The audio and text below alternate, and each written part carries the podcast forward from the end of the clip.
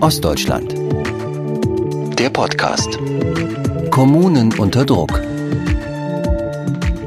Handlungsmöglichkeiten.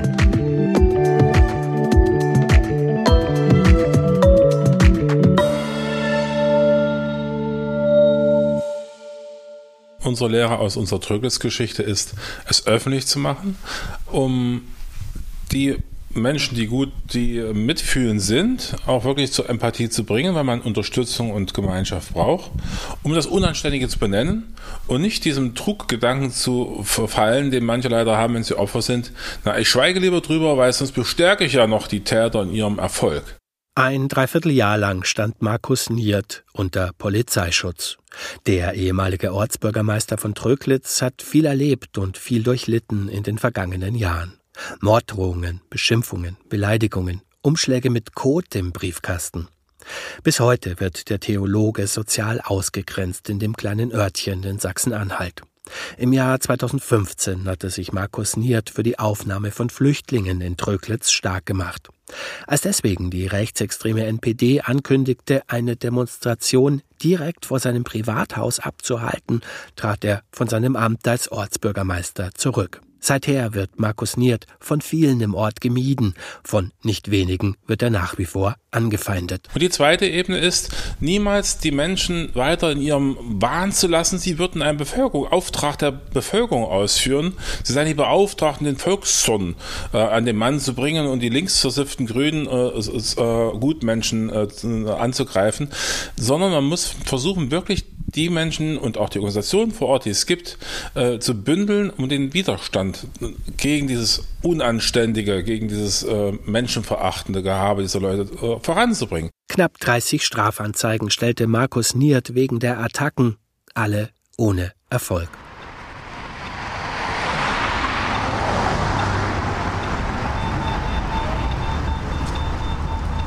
In Erfurt bei Mobit, der mobilen Beratung in Thüringen für Demokratie gegen Rechtsextremismus. Seit dem Jahr 2001 berät der Verein Privatpersonen, Schulen, lokale Demokratiebündnisse, Vereine, Verbände sowie Verwaltungen und KommunalpolitikerInnen. Auch Mobit-Geschäftsführerin Romy Arnold rät dazu, verbale Angriffe und Bedrohungen gegen kommunale MandatsträgerInnen öffentlich zu machen. In jedem Fall sollte man sich Unterstützung suchen. Das kann einmal sein, indem man sich an eine Beratungsstelle wendet, zum Beispiel die Beratung gegen Rechtsextremismus oder es gibt auch eine Opferberatung, je nachdem, was für ein Fall vorliegt. Man kann die übergeordneten Strukturen, sei das Parteiebene, sei das Kommunalverwaltung, mit einschalten und auf dieses Problem hinweisen. Sind da Strafanzeigen eine Option? Strafanzeigen sind immer eine Option. Und aber dabei immer darauf zu achten, dass, es, äh, dass man Beweise dafür sichert. Das heißt, Screenshots machen, wenn es um Beleidigungen im Internet geht oder gleich, wenn sowas passiert, nach ZeugInnen zu suchen, die das auch mitbekommen haben, weil darauf wird es dann im Zweifelsfall ankommen, ob sowas erfolgreich ist oder nicht. Mit Romy Arnold von der mobilen Beratung und dem ehemaligen Ortsbürgermeister Markus Niert können alle Probleme besprochen werden, die Kommunen unter rechtsextremem Druck zu meistern haben. Die Anfeindungen gegen Abgeordnete, Immobilienbesitz in rechtsextremer Hand und Neonazi-Treffpunkte, extrem rechte Abgeordnete in den Lokalparlamenten, die Versuche rechter Akteure, rechtsextremes Gedankengut in die Mitte der Gesellschaft zu tragen und nicht zuletzt das Thema Gewalt gegen Kommunalpolitikerinnen und Politiker. Dadurch, dass ähm, die Anschläge äh, physischer Art oder körperlicher Art sind, wird die Angst ja auch größer. Und die, der Druck, auf, äh, entweder selber zu schweigen, um sich eben nicht weiter aussetzen, äh, dem muss man sich erstmal stellen. Ich musste mich meinen Todesängsten stellen. Und erst als ich dadurch war mit meinem Seelsorg und wirklich darum Schwäche gezeigt habe, meine Ängste durchweinen und rausgelassen habe und ja, gebetet habe, erst seitdem bin ich ruhiger, weil ich wusste, okay, es kann passieren. Ortswechsel nach Dresden. Hier bietet das Kulturbüro Sachsen mobile Beratung gegen Rechtsextremismus an. Landesweit unterstützen die Expertinnen Vereine, Verbände, zivilgesellschaftliche Initiativen, Bildungseinrichtungen, Wirtschaftsunternehmen sowie Politik und Verwaltung auf kommunaler und Landesebene. Markus Kemper arbeitet seit knapp 20 Jahren als Berater für das Kulturbüro. Beim Thema Gewalt gegen Kommunalpolitikerinnen und Politiker schlägt Kemper vor, Unterstützung zu suchen bei einer professionellen Opferberatungsstelle. Die Betroffenenberatung, wenn die betroffenen Personen es wollen, dazu gehört eben auch die Gänge mit zur äh, Polizei und auch zu Gericht und so weiter und darauf zu achten, dass ein möglicher Schutz der Betroffenen versucht wird einzuhalten oder einen Schutz zu erhöhen. Und der andere Weg, für den wir stehen in der mobilen Beratung, ist ja der, in dem Sozialraum äh, weiterhin unterstützende Menschen zu suchen, die eindeutig gegenüber den Betroffenen eine Solidarität zeigen und sie nicht nur im Verborgenen zeigen. Und natürlich Verantwortungsträgerinnen und Verantwortungsträger, na, das sind Bürgermeister, Bürgermeisterinnen oder auch die Landräte ähm, selbst, dass sie das Ganze verurteilen und dass sie sich eindeutig auf die Seite der Betroffenen stellen. Dieses Regime hat Todesangst vor uns. Dieses Regime ist am Ende. Dieses Regime wird untergehen und diesem Regime spucken wir hinterher. Deutschland in Deutschland. Wir sind Erfolg. Markus Niert in Tröglitz weiß genau, wie sich rechtsextreme Kundgebungen anhören. Im März 2015 hatte ein Funktionär der Neonazi-Partei NPD eine Kundgebung direkt vor dem Privathaus von Markus Niert angemeldet. Heute weiß er, was gegen den geplanten NPD-Aufmarsch zu tun gewesen wäre. Ja, zumindest erstmal sofort den Kontakt zur Versammlungsbehörde suchen, zu gucken, ist der verantwortlich dort qualifiziert? Wenn das nicht so ist, wenn es ein Wegducker ist oder ein kalter Bürokrat, schnellstmöglichst die nächsthöhere Instanz anrufen, den Landrat oder sonst wem, zu sagen, hier bitte hab ein Auge drauf, ich werde hier wahrscheinlich Hilfe brauchen und du bist auch, lieber Landrat, mitverantwortlich. Dann ist es wichtig, äh, sich möglichst schnell auch abzustimmen, was sind die Möglichkeiten, die ich habe. Ne? Also welche Möglichkeiten gibt es im Versammlungsrecht? Es gibt ja noch mal einen ganzen Katalog an Möglichkeiten, Auflagen dahingehend zu geben, die Versammlung vielleicht an einem anderen Ort stattfinden zu lassen oder oder zu schauen, dass zumindest die Bilder, die extrem rechte Akteure mit solchen Demonstrationen auch provozieren wollen, nicht unbedingt entstehen können. Wichtig ist erstmal den Druck auch zu nehmen, auch was die Presse anbetrifft war ja natürlich, und das ist ja auch wichtig, Medienvertreterinnen und Medienvertreter sowohl gucken auf dieses rechtsextreme Problem in dieser Stadt, als aber auch darauf gucken, wie gehen Demokratinnen und Demokraten an verschiedenen Stellen damit um. Nächstes Problem. Immobilienbesitz in rechtsextremer Hand und Neonazi-Treffpunkte. Für Romy Arnold von Mobit gehört dieses Thema zum Arbeitsalltag.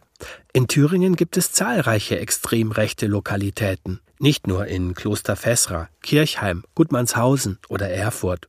Was tun, wenn wieder einmal ein Immobilienverkauf an Rechtsextremisten ansteht? Ich würde in jedem Fall raten, die übergeordneten Behörden damit einzuschalten und sich mit denen auch mal an einen Tisch zu setzen und zu gucken, welche Handhabung man da hat. Also es gibt eine kommunale Aufsichtsbehörde in jedem Land, ähm, die damit auch schon Erfahrung haben, weil man darf auf gar keinen Fall vergessen, welches große Potenzial solche Immobilien für die extrem rechte Szene haben. Da geht es über äh, Mehrwert für die Szene, weil dort Veranstaltungen stattfinden. Das können sein Versandhandel äh, etc. Also da ist eine ganz große Bandbreite. Und wenn man das zu lange ignoriert, wird, dann schafft man bei sich vor Ort einen Wohlfühlort für Neonazis und dann ist auch nicht ausgeschlossen, dass sich das Problem insofern verschlimmert, als dann andere neue Akteure noch dazukommen. Der Umgang der Polizei und der Verwaltung mit diesem Problem ist das eine.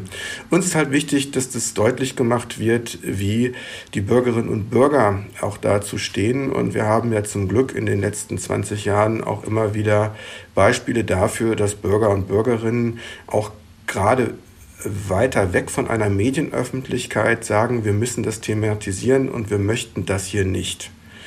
So, und da raten wir natürlich dem Bürgermeister genau diese Menschen zusammenzunehmen, die das sagen, aber auch die anderen mit zusammenzunehmen und einzuladen, die beispielsweise einen Vereinsvorstand bilden, die Gemeinderäte, äh, also ein politisches Mandat haben, die wichtig sind für den Ort. Liebe Freunde, jenseits der Parlamente, jenseits der, der, der, Verwaltungsapparate dieses Staates wird der Zeitgeist geprägt. Und nur wenn man den Zeitgeist beherrscht, kann man die kulturelle Hegemonie erwerben. Eine Rede des Thüringer AfD-Chefs Björn Höcke in Eisleben im Januar 2018. Und nur wenn man die kulturelle Hegemonie erworben hat, wie das die Alt-68 die 68er und in Folge äh, die Alt-68er getan haben, kann man irgendwann und wirklich langfristig die politische Macht erwerben. Das heißt, wir müssen rein in die bürgerliche Gesellschaft. Und das wäre eine Bitte, die ich heute Abend hier zum Ausdruck bringen will. Wir Patrioten, liebe Freunde, wir müssen rein. Wir müssen rein in die Schützenvereine, wir müssen rein in die Jagdgenossenschaften, wir müssen rein in die Kirchengemeinden, wir müssen rein in die Kirmesgesellschaften. Da müssen wir überall rein, um uns die bürgerliche Gesellschaft zurückzuholen. Und wir werden uns die bürgerliche Gesellschaft zurückholen. Das Konzept der kulturellen Hegemonie stammt aus den 1920er Jahren und ist keine Erfindung von Björn Höcke. Seit Jahrzehnten versuchen extrem rechte Akteure, die gesellschaftliche Mitte zu unterwandern. Bereits in den 2000er Jahren hatte dafür die NPD eine sogenannte Graswurzelstrategie ausgerufen und ihre Anhänger dazu gedrängt, gezielt Mitglieder von freiwilligen Feuerwehren zu werden, von Sportvereinen oder Elternbeiräten. Das ist eine klassische Strategie der extremen Rechten. Und was man da noch tun kann, um dem so ein bisschen wenigstens entgegenzuwirken, ist es auf Einrichtungen zuzugehen. Nicht erst, wenn es zu spät ist, sondern proaktiv. Vielleicht dann schon zu wissen, was sind meine rechtlichen Möglichkeiten. Das ist ja für einen Verein vielleicht nochmal was ganz anderes als ähm, äh, für eine Stiftung. Und da eben einfach gut darauf vorbereitet zu sein, damit man da nicht überrascht ist, wenn es dann schon zu spät ist. Also das wird jeder Kommunalpolitiker und Politikerin Bürgerinnen für sich wissen. Wie können wir A, argumentativ dagegenhalten? B, wen können wir von dem betroffenen Verein gezielt ansprechen, ohne dass es gleich zu hohe Wellen schlägt? Denn sobald die Rechten wissen, dass man gegen sie angeht, werden sie durch Desinformation, durch Schmierkampagnen und durch Hetze und anderes sofort in die Offensive gehen. Seit vielen Jahren beraten Romy Arnold und Markus Kemper KommunalpolitikerInnen in Thüringen und Sachsen. Hautnah hatte Kemper die Jahre miterlebt, in denen die rechtsextreme NPD in allen sächsischen Kreistagen vertreten war. Heute sitzt die AfD flächendeckend in ostdeutschen Kommunalparlamenten. Da hat sich ziemlich viel geändert. Zum einen ist die Tatsache, dass der Ton natürlich unheimlich rauer geworden ist. Und das ist für viele PolitikerInnen, die sich im Kommunalbereich abspielen, Neuland. Dann kommt noch mal hinzu, dass die AfD dort natürlich auch ihre äh, parlamentarisch gegebenen Rechte nutzt und auch für ihre, ihren Zweck äh, gewissermaßen missbraucht. Ich rede da von kleinen Anfragen, die eben nicht, wie eigentlich gedacht, genutzt werden, um äh, politisches Handeln äh, zu kontrollieren äh, und zu hinterfragen, sondern wo es darum geht, ganz gezielt Informationen Informationen über Projekte zu bekommen, äh, um Zahlen zu bekommen, die man umdeuten kann. Demokratieprojekte. Vor allen Dingen Demokratieprojekte, aber das macht davor nicht halt. Also das sind auch soziale Einrichtungen, die sich vielleicht mal geäußert haben oder weil es einen Vorfall gab oder die einem warum auch immer ein Dorn im Auge sind, zu denen dann Anfragen gestellt werden. Solche Einrichtungen, wenn die von staatlichen Geldern gefördert werden, äh, haben die auch eine gewisse Mitwirkungspflicht. Das heißt, da gibt es teilweise Erfahrungen mit ähm, Einrichtungen, die werden dann so zugeknallt mit Anfragen. Das gilt aber auch für Behörden, die das quasi mit beantworten müssen, dass sie fast nicht mehr richtig arbeitsfähig sind. Oder dass man auch ganz gezielt persönliche Daten abgreifen will. Das dass man dann an Informationen kommt, die man ganz gezielt zur Diffamierung von eben diesen Projekten äh, nutzt. Was kann man dagegen machen? Wir raten da auf jeden Fall erstmal einen sachlichen Ton einzuschlagen, nicht emotionalisieren zu lassen, im Notfall wirklich sich die Zeit zu nehmen, sich intern erstmal zu beraten. Wie kann man damit jetzt irgendwie umgehen? Was muss ich selber preisgeben an persönlichen Daten? Im Zweifelsfall so wenig wie möglich. Auch in den Fragen nochmal Sachverhalte richtig zu stellen, weil in diesen Anfragen, die Fragen sind ja teilweise auch einfach tendenziös oder da ist der Vorwurf schon drin. Da kann man die Antwort, die Beantwortung ähm, auch gut dazu nutzen, um da einfach ein paar Sachen richtig zu stellen und sich auch gerne vertrauensvoll mal an die Kommune Kommune zu wenden und ihnen die Problemlage dann zu schildern, also die Bedenken zu schildern, auch zu sagen, na, wenn ich Ihnen jetzt zum Beispiel Daten, die Rückschlüsse auf Personen zubringe, können Sie mir denn dann gewährleisten, dass das dann auch entsprechend vielleicht geschwärzt wird? In ostdeutschen Kommunalparlamenten kommt es immer wieder zu Kooperationen mit der AfD. Im thüringischen Gera etwa wählte mit hoher Wahrscheinlichkeit die CDU-Fraktion im Stadtrat gemeinsam mit der AfD einen AfD-Mann zum Stadtratsvorsitzenden. Ich will nochmal erinnern, als Friedrich Merz den Sachsen-Anhaltinischen Landesverband seiner Partei in Magdeburg besucht hat. Und der sprach sich gegen eine Kooperation mit der AfD auf allen Ebenen aus, mit Ausnahme der Kommunalpolitik. Und das finde ich ja nochmal äh, besonders spannend. Also es gelte nicht für die kommunale Ebene, hat er gesagt, denn über Zebrastreifen könne man auch gemeinsam entscheiden. Und ich glaube, das ist genau diese Schwierigkeit und das muss aber immer gefragt werden und das müssen die Fraktionen in auch kleinen Gemeinderäten, Stadträten oder in Kreistagen für sich entscheiden. Wo stehe ich da und wo stehe ich da nicht? Und wenn da jemand Probleme mit hat, dann erinnern wir manchmal oder unsicher ist an das CDU-Bundespapier von 2019 unter äh, dem Einfluss und dem Schock des Mordes an Walter Lübcke stehend, dass dort ja die CDU eindeutig auch die AfD beschreibt. Und sie beschreibt sie als in Teilen menschenverachtend. Und ähm, diesen äh, CDU-Bundespapier kann man sich ja auch noch mal herholen und sagen, das gibt mir eine Rückendeckung oder einen Rückhalt. Und ähm, ich diskutiere das mit meiner kleinen Fraktion äh, hier, weil mir das nochmal einen Rückhalt gibt. Und ich stimme jetzt dort nicht für oder ich grenze mich in dieser Form ab. Sie hörten O wie Ostdeutschland. Der Podcast. Kommunen unter Druck. Handlungsmöglichkeiten.